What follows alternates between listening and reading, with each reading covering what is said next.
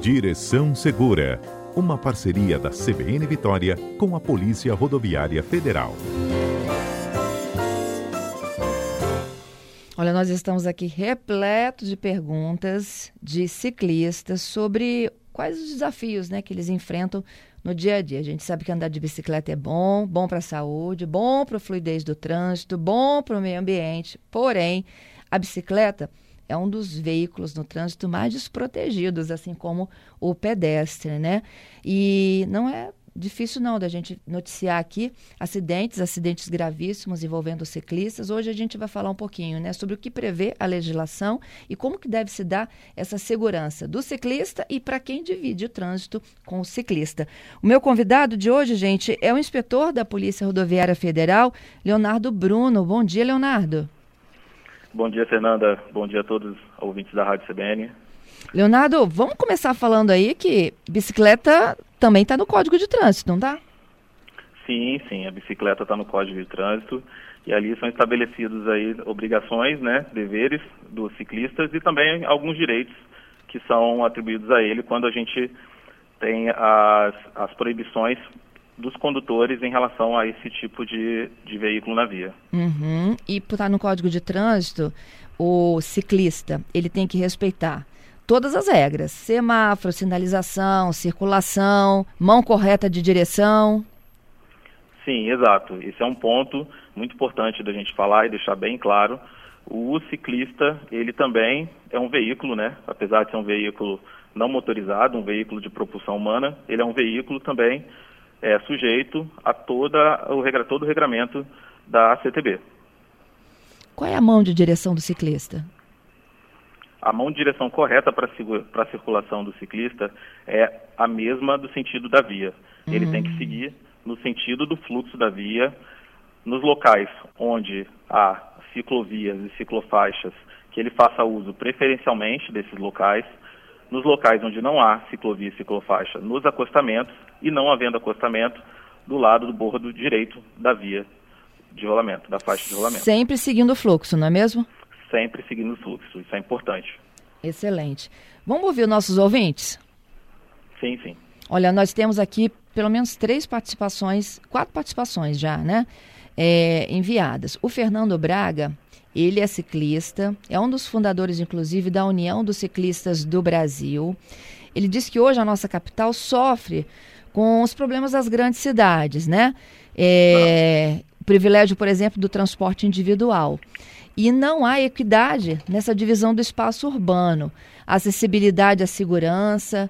A bicicleta hoje é, é, ela, a gente precisa, na opinião dele, né, de que a gente precisa de mais campanhas, como, por exemplo, manter a distância segura de um ciclista. Vamos ouvir o áudio?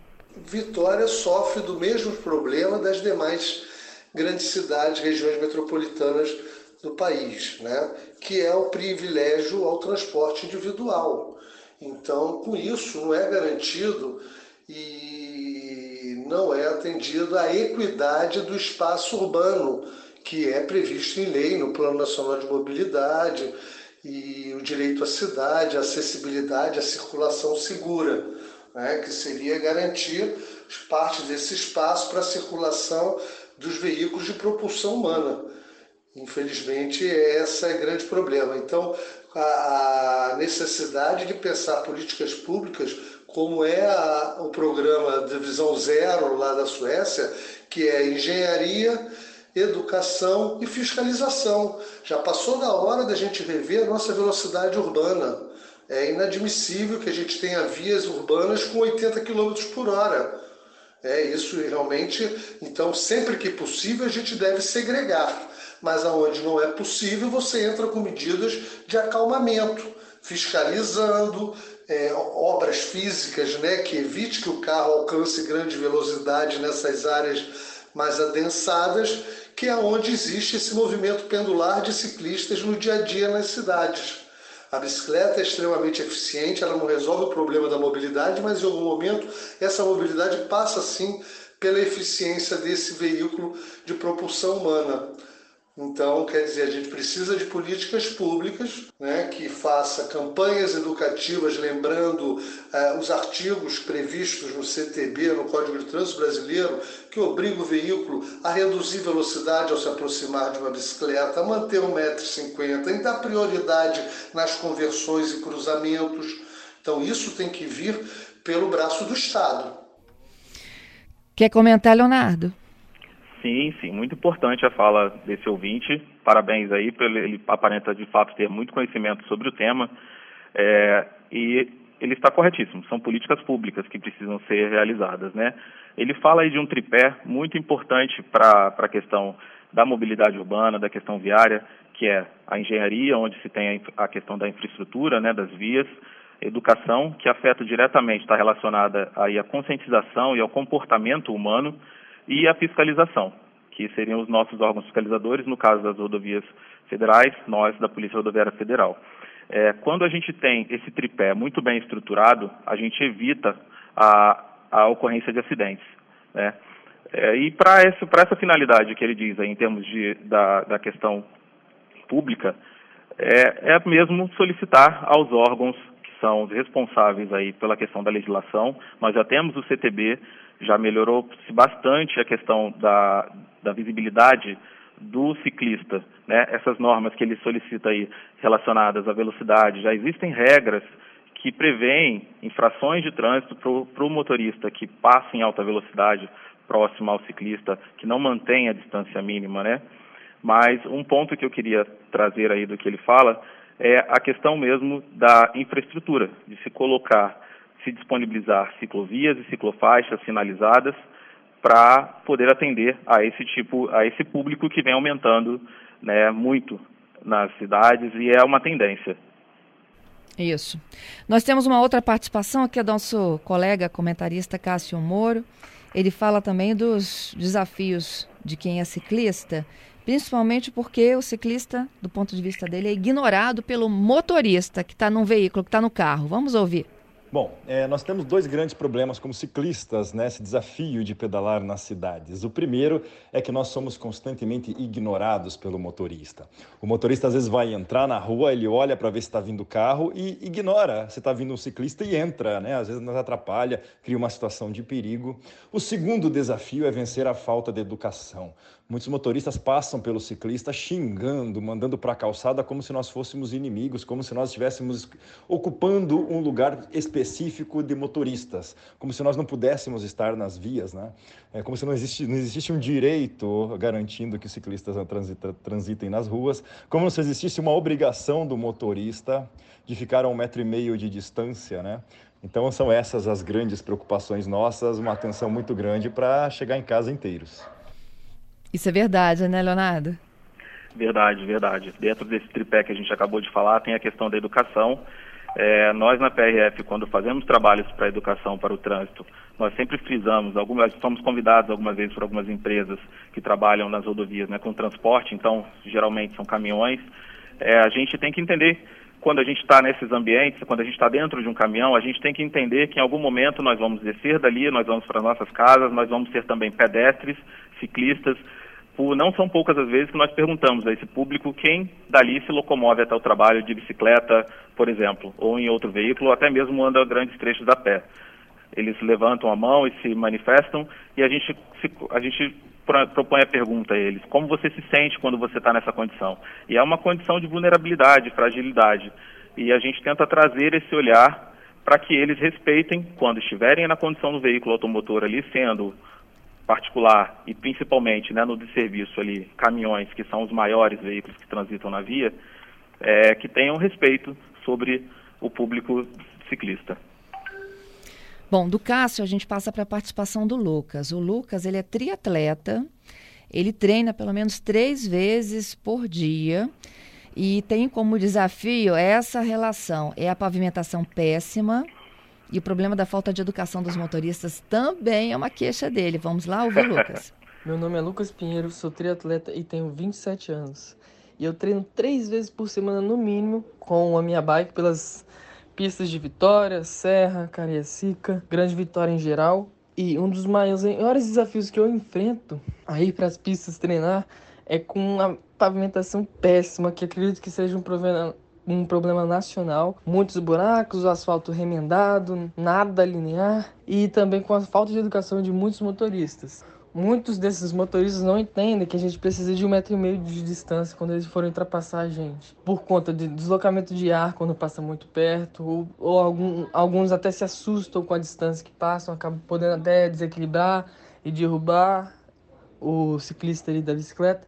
Então não custa nada eles dar esse espaço e, e, assim a gente poder treinar com segurança. Todo mundo quer segurança. Ele quer trabalhar com segurança, a gente quer treinar com segurança. Pois é, e o Holliber, ele fecha a nossa participação especial aqui dos ouvintes, falando que há uma má, má situação também de conservação das ciclovias. Muito bom dia, Fernanda Queiroz, equipe e ouvintes da CBN. É, eu faço bastante uso de bicicleta para transporte e lazer. Acho que uma reclamação praticamente unânime entre os ciclistas é quanto ao número de ciclovias, né? E também quanto à conservação delas. Acho que dá para ampliar e melhorar bastante a nossa rede ciclável. É uma reclamação que eu posso fazer aqui até porque eu sofri recentemente com isso, é quanto aos prédios comerciais, que nem todos têm espaço, tem um bicicletário para a gente poder guardar as bicicletas. Na escola onde eu estudo, por exemplo, no prédio onde fica essa escola, eu fui impedido de guardar minha bicicleta no estacionamento porque é, não tem bicicletário. Aí, se eu quiser, tem que estacionar lá fora, na calçada, e tem uma placa lá ainda avisando que a administração não se responsabiliza por danos ou furtos. Aí, o que, que aconteceu? Eu acabei desistindo de ir de bicicleta para a escola também, porque não tem um lugar apropriado e seguro para eu poder guardá-la. Então, fica a dica para os prédios comerciais, para os que ainda não têm, que disponibilizem um bicicletário para estimular esse tipo de transporte. Pois é, e olha, isso gerou um debate aqui, Leonardo, porque os hum. ouvintes estão dizendo o seguinte: tá bom, e a gente não vai falar do pedestre, não, que também é atropelado pelo ciclista, então vamos lá. O Edivan está dizendo o seguinte: olha, é, o, o, que os ciclistas, de modo geral, fazem nas ruas, nos sinais, a gente, enquanto pedestre, também sofre muito com a falta de educação dos ciclistas. Tem um outro, Sandro, também comentando, dizendo o seguinte: olha, eu nunca vi um ciclista parar para um pedestre passar na faixa de pedestres ou até mesmo para atravessar uma ciclovia. O Sandro, ele diz o seguinte: já vi vários ciclistas trafegando fora da ciclovia. Na pista da Fernando Ferrari, sentido Vitória, ao lado da ciclovia, e ele fala falta inclusive fiscalização para abordagem. E a Stael a Estael, ela fala, é, ela não, não faz uma crítica, né, à relação aí do ciclista com o pedestre, mas ela diz que falta integração entre as opções de vias, né, para que o ciclista dê continuidade ao trajeto dele. Vamos fechando então?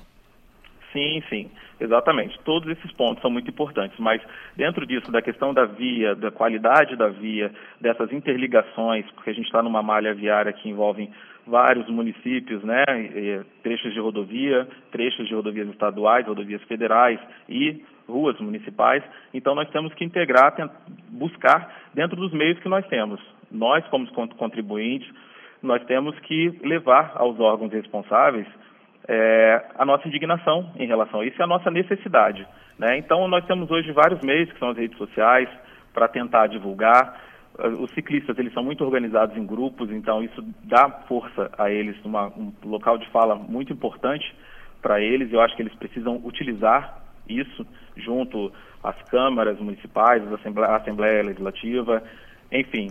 É, a gente precisa de fato uma estrutura, junto inclusive aos órgãos que são os responsáveis aí pela infra infraestrutura de trânsito, no caso da União DENIT, DR, no caso do Estado, e nos uhum. municípios suas, os seus órgãos executivos de trânsito, né, de cada municipalidade. Então, é o que isso. precisa, acho que é muito isso, é a gente se posicionar e a gente exigir de fato melhoria. É, é um desafio, mas a gente entende que a tendência é que haja a melhoria, seja no sentido de melhorar, porque a, o preço da gasolina não está num valor né, que seja bom. As pessoas estão utilizando a, a bicicleta como um meio de transporte cada vez mais, então isso precisa de fato virar o olhar, precisa de fato virar o olhar para isso nesse momento. Leonardo, obrigada, viu, pela sua participação. Até a próxima. Por nada, até a próxima. Olha, já lançando o desafio pedestre, viu? Se você é pedestre também tem reclamações, pode mandar o áudio para cá. Terça que vem o nosso assunto é pedestre no Direção Segura.